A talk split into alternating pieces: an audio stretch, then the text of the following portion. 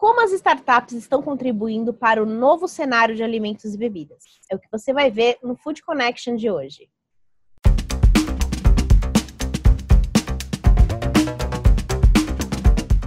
Estou de volta com mais um Food Connection, um programa para toda a cadeia de alimentos e bebidas.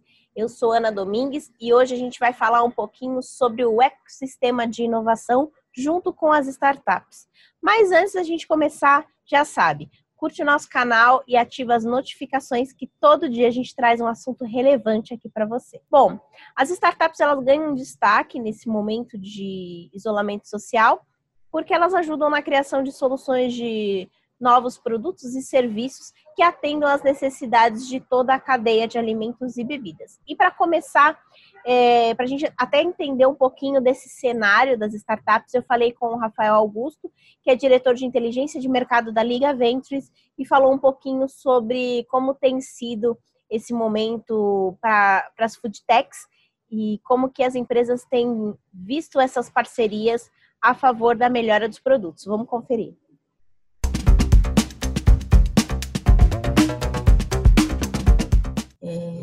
Para primeira pergunta, né, para o nosso bate-papo, é como que tá, né, o cenário da, das startups, principalmente quando a gente faz um recorte para alimentos e bebidas nesse momento durante a pandemia? Legal. É, bom, o que a gente vem percebendo é que está todo mundo mesmo, no mesmo sentido, né? Ainda está todo mundo tentando sentir o mercado, o que vai ser o pós dessa história. Alguns setores já sentiram o impacto logo de cara, né? Assim que a gente, principalmente quando a gente entrou em, em quarentena um pouco mais restrita, impactou diretamente, principalmente ali já fazendo um recorte para o lado de alimentação uh, e bebidas, a parte do, do varejo físico, né, do, dos comércios, restaurantes e tudo mais. Uh, esse pessoal já sentiu bastante, as startups, inclusive, que ofereciam algum tipo de tecnologia ou solução para esse público mais na interação do mundo físico, é, tiveram que rapidamente adaptar os seus modelos e também expandir as soluções que eles tinham para o mundo online, né? De uma maneira geral, o cenário ele também reflete algo parecido. Então, os setores que foram impactados diretamente desde o momento inicial da, da restrição da quarentena, as soluções dessas startups e as startups em si, elas tiveram que também readaptar todos os seus, seus processos, seus produtos ali, né? Então, muita coisa que a gente via, por exemplo, relacionada a recrutamento e seleção, uh, começou a ter um outro perfil. Uh, essas soluções começaram a poder atuar também em outros elos da cadeia dentro do, de recursos humanos, porque ao mesmo tempo que a parte de recrutamento e seleção sofreu um, um impacto direto, na maioria da, das áreas, né, na maioria dos setores, as outras áreas dentro de RH tiveram um, um, uma atenção especial, porque todo mundo migrou para o trabalho remoto, todo mundo precisou saber como acompanhar a partir de agora a produtividade, os resultados, o desenvolvimento dos seus colaboradores de uma maneira remota. Então, essas, essas soluções começaram a também aproveitar que já entendiam desse mercado e trazer outras coisas para dentro da cadeia, tá? E isso é uma característica geral das próprias startups, assim, né? As startups, elas nascem dentro de um ambiente de risco, assumindo uma, uma, uma, uma responsabilidade de mudar aquele mercado uh, com, com um apetite muito grande à transformação, né? Então, naturalmente, isso já está intrínseco ao DNA delas, então, mesmo no momento de crise imposta externamente, globalmente, uh, elas conseguiram, estão conseguindo reagir de uma maneira rápida, né? Até uma pesquisa que a gente fez recentemente junto com o IDEXO e com Inovativa Brasil mostra isso, o otimismo dos empreendedores na retomada. Todos estão sentindo de alguma forma nesse momento inicial em queda de cliente, em redução de receita, até mesmo reestruturação de quadro, mas existe uma visão de, de um horizonte aí mais ou menos de até seis meses em média de uma retomada, né, de voltar ao que estava antes desse momento de crise. E para uma empresa que ainda não tem nenhum relacionamento com uma startup, já percebeu aí que precisa inovar, né? Já está mais que na hora, já está até atrasada, se a gente for pensar pela quantidade de tempo que a gente está em isolamento social. É, como que ela pode fazer essa aproximação com as startups, Rafael? Legal. Uh, a gente divide aqui esse relacionamento em três grandes pilares, tá? Para facilitar o entendimento. Não necessariamente é, uma, é um ciclo de vida ou uma ordem passo a passo, tá? Mas são três diferentes formas de se relacionar, né? A primeira que a gente fala é o momento de observar, que é o seguinte: eu quero entender o que, que é isso, né? Eu quero entender o que é esse bicho startup, o que, que ele traz de diferente, quais são as coisas que estão acontecendo, por quem está sendo feito, como está sendo feito. E isso é, a gente, esse momento que a gente chama de observar, é justamente o apetite seu a conhecimento e profundidade nas informações. Infelizmente, o mercado de inovação, ele se tornou, na maioria das vezes, uma manchete dentro de, de grandes portais de conteúdo ou portais especializados nisso, que não trazia uma profundidade de como isso acontece. Então é, é, é, muito complicado você formar unicórnios. Não é porque o ano passado a gente teve 3, 4, 5, 6 unicórnios no Brasil que foi um fenômeno de um ano. Não, esses caras estão há quatro anos no mercado, há cinco anos no mercado. Se você não entender a jornada deles e por que, que eles cresceram dessa forma e atingiram esse objetivo, não adianta achar que a inovação agora está quente porque eu tenho 5, 6 unicórnios no mercado. É, é importante entender o mecanismo. E outra, não são só os unicórnios. Aqui no Brasil, só no mercado de food techs, por exemplo, a gente mapeou mais de 300 startups no ano passado atuando. E aí a gente está falando quantas pessoas conhecem o que essas 300 startups estão fazendo. Muitas delas, elas estão num estágio inicial dentro de um, de um, de um polo tecnológico que não fica em nenhum eixo principal do, do Brasil e está lá com uma bela de uma tecnologia sendo desenvolvida e ninguém está olhando para aquilo ainda. Então, esse, esse pilar de observar é muito importante. Então, buscar uh, se, é, é, as informações nos lugares corretos, com profundidade, estudos que são de fato, que tragam, tragam informações e exemplos, uh, ir conversar com as startups, ir fazer a, a, a, o, o, as visitas dentro desses polos que não são tão conhecidos. Tudo isso agrega muito em, em termos de, de, de, primeiros passos para que você consiga, de fato, entender o, como o jogo está funcionando. O segundo pilar é o pilar que a gente chama de relacionar mesmo. Então, a partir do momento que eu entendi como o jogo funciona, eu vou começar a, a, a direcionar esforços e recursos meus uh, das minha, da minha empresa para que esse funcionamento aconteça, para que essa geração de negócio aconteça, tá? E aí eu estou falando de recursos de recursos financeiros, tempo, recursos humanos, pessoas dedicadas, pessoas que vão olhar para isso diariamente, vão trazer essas oportunidades para dentro e vão conseguir colocar, ter prioridade, ter é, autogestão, ter é, toda autonomia para fazer esses testes acontecerem. A gente está falando de que uh, existe uma, uma, um funil de tentativa e erro que precisa ser alimentado a todo momento e não é um tiro certeiro. Você sim vai ter que falar com 10, 15, 20 startups para conseguir tirar os primeiros projetos dali do papel. Mas é importante que você faça isso, que você tenha prioridade nisso, que você tenha pessoas olhando para isso, que tenham espaço para isso, que esteja na, na, na agenda de prioridades dessas empresas.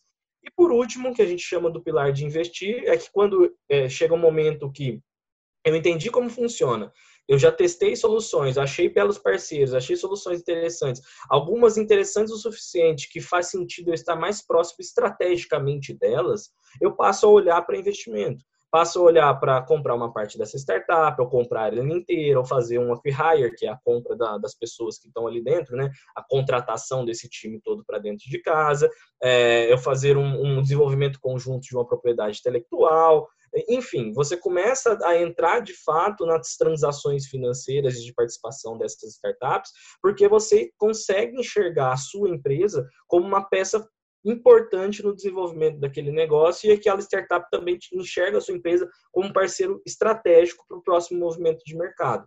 E aí, com esses três elos aí, né, com essas três possibilidades, a gente consegue criar um relacionamento de fato estruturado, com momentos corretos para as coisas, para que a, a, o mercado entenda que não é startup, não é padaria, né? Não é ver meio quilo de startup de tal coisa. Não existe um modelo de negócio por trás, existe um, várias outras opções por trás, existe todo um fundamental, um fundamentalismo ali que faz sentido o entendimento desde a primeira etapa para que você possa sim fazer uma proposta de investimento para esse cara, uma proposta de participação, se esse for o objetivo.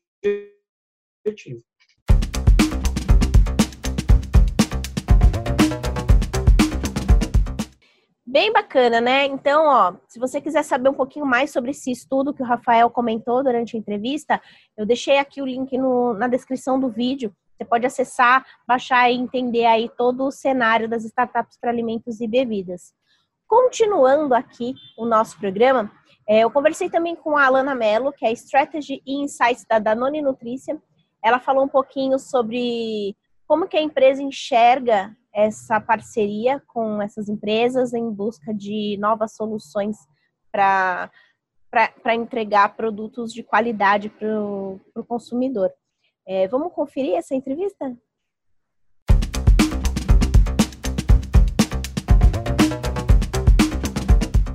Bom, Alana, primeiro, obrigada por ter aceitado participar aqui do Food Connection. É, Para começar aqui o nosso bate-papo, eu queria saber um pouquinho de como que é a relação da Danone com as startups. Muito obrigada pelo convite de vocês de, de participar desse bate-papo. É, bom, quando a gente pensa em inovação aberta, né, existem alguns níveis é, na forma como a gente trabalha e como a gente tem essa relação com o nosso parceiro. No nosso caso de Danone Nutrícia com as startups, tendo em vista que a gente está já no segundo plano, né, no segundo projeto de conexão com as startups, a gente considera que é uma relação nível 3. Então, se você vai numa escala de 1 a 5, é, o nosso hoje é o nível 3, em que a gente desenvolve juntos a nossa estratégia de go-to-market. Então, os níveis seguintes, que são o 4 e o 5, é, seriam aqueles mais voltados para um investimento, uma aquisição de fato, que ainda não é o nosso caso. É, então, antes de chegar nessa, nessa etapa, né, nessa estratégia de go-to-market conjunto, a gente passa por alguns processos aqui dentro. Então, a gente lança uma chamada ao ecossistema de empreendedores com os nossos principais desafios de negócio. Então, as startups que se identificarem com esses desafios fazem a inscrição, elas passam por uma avaliação de alguns critérios que a gente define internamente, e aí participam de um pitch day. É, nesse pitch day, a gente seleciona as startups que têm o maior fit com o nosso negócio e também com os desafios que são propostos, e elas passam para uma etapa de fazer projetos pilotos junto com a Danone Nutrícia. É, aí existe aquele tempo né, de validação do projeto piloto e depois, ah, juntos, a gente define qual que vai ser a nossa estratégia de atuação com essa startup.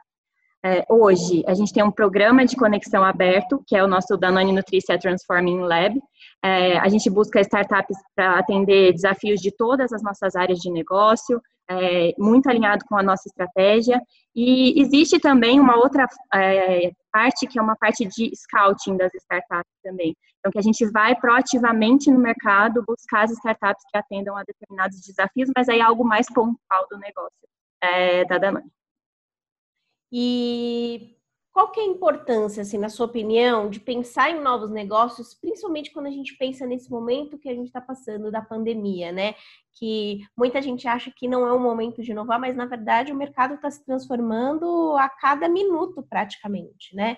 Então, é, para vocês, assim, qual que é a importância de pensar, né? Vocês estão fazendo aí um programa nesse momento com as startups, né? Eu queria saber mais como que vocês entendem essa importância de ter é, a questão da inovação por perto em momentos de crise como a gente está vivendo.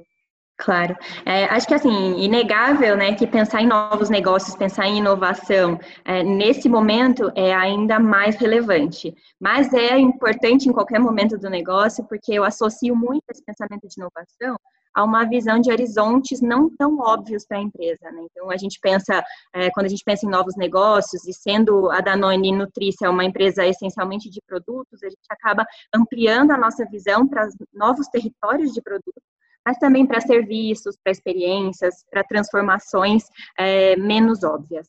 Então, a gente acaba pensando em entregas adjacentes que compõem a nossa proposta de valor. Nesse momento que a gente está vivendo no Brasil, principalmente, é, existe uma aceleração das tendências que já eram, é, já existiam. Então, elas estão aceleradas para serem incorporadas é, muito em breve. Então, pensar em novos negócios agora é, de alguma forma, a gente se antecipar ao que vem mais adiante.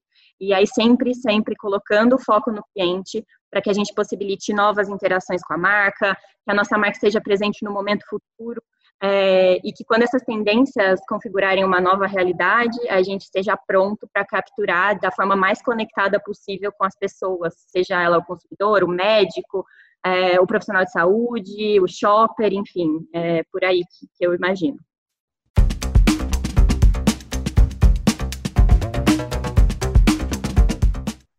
A Danone está com um desafio bem bacana para as startups. Eu deixei também aqui o link na descrição do vídeo.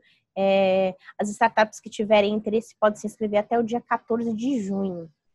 E também trazendo aí um cenário das empresas que já atuam com hubs de inovação. Eu conversei com a Stephanie Bloom, que é gerente de inovação da BRF, eles têm a BRF Hub, falou um pouquinho sobre o trabalho desenvolvido por eles e como eles enxergam a importância de trazer essas startups para perto das empresas. Confira.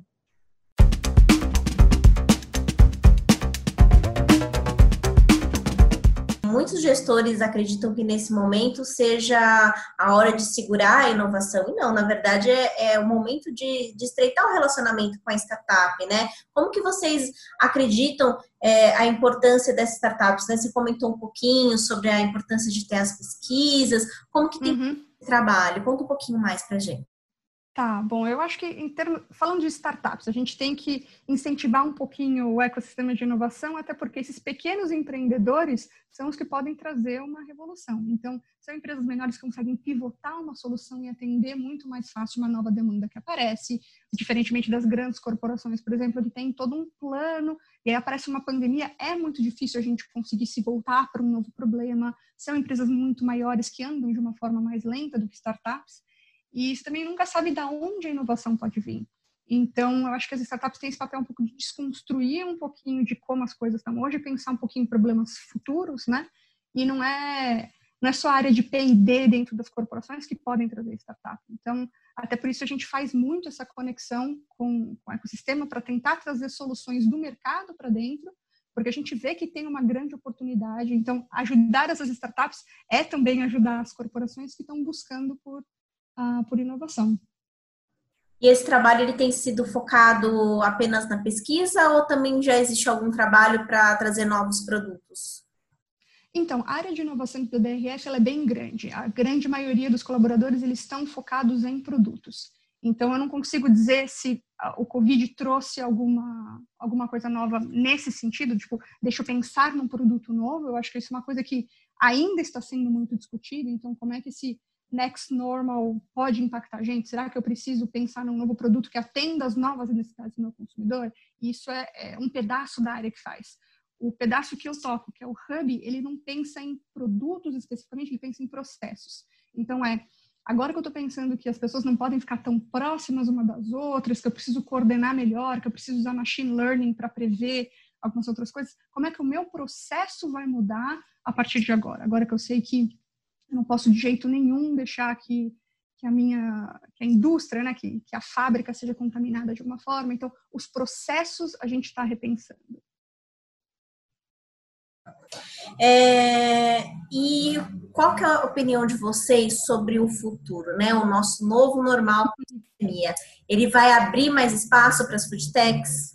Ah, eu tenho certeza absoluta que sim. Eu acho que, primeiramente, alimentação é necessária, então a gente não, não fica sem comer. Eu acho que o setor de food tech é um que está sendo muito impactado positivamente, né, na, na medida do possível pelo Covid. Então a população durante a quarentena está em casa, está aprendendo a cozinhar, está descobrindo novos restaurantes, quem não se virava na cozinha está tendo que é, aprender novas técnicas ou comprar produtos que de fato atendam essa nova demanda. Então, tem a mãe com quatro filhos que não para mais para fazer alguma coisa, ela precisa desse produto que seja rápido, que seja fácil de fazer. E é, eu acho que até a forma que a gente se conheceu foi naquele evento do Sankaton, né?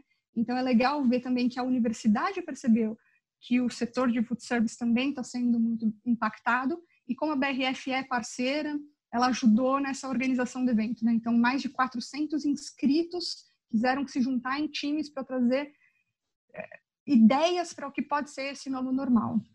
E eu acho que se a gente pensar em todas as coisas que pode acontecer, é, são muitas frentes de trabalho que a gente pode atuar. Então, por exemplo, ah, vai aumentar o número de deliveries, de entregas. Poxa, como a gente pode se beneficiar que agora o meu consumidor está pedindo mais na casa dele? Será que eu, por exemplo, não posso oferecer o meu produto diretamente para ele sem ter que passar por um supermercado? Será que eu posso agir de uma forma mais né, B2C em vez de B2B2C, alguma coisa nesse sentido? Ou um, a gente assegura, obviamente, a qualidade e a saudabilidade e o nosso consumidor está percebendo muito isso, né? Então, assim, ele precisa pensar na segurança alimentar, não contaminar o, o que ele traz da rua para dentro da casa dele. Então, como a gente pode se posicionar como uma grande corporação e falar, olha, o produto que a gente oferece você já conhece, ele tem qualidade, esses são os processos pelo qual o, o produto passou. Então, acho que esse novo normal ele está trazendo muita coisa legal para a gente. E eu acho que a, a visão que as pessoas agora estão tendo em termos de praticidade, de conveniência, de procurar coisas mais próximas da casa dela, porque antes, assim, tanto faz de onde eu pedi, vai levar 40 minutos. Agora, pensar em quantas mãos encostaram naquele alimento, por quanto tempo ele viajou, se ele parou em vários lugares antes de chegar na minha casa, isso começa a preocupar o consumidor. Então, é legal ver que tem startups que estão justamente pensando nisso, né? Em qual é a solução que eu posso ter para isso.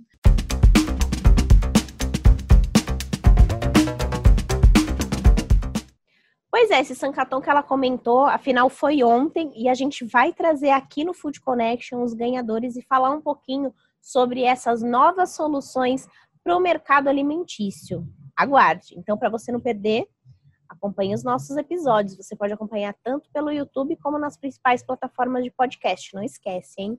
Bom, hoje eu vou ficando por aqui. Espero que você tenha curtido, assim como eu curti, falar um pouquinho sobre esse cenário inovador para a nossa cadeia de alimentos e bebidas. Amanhã eu volto com mais informações e eu espero por você. Até logo!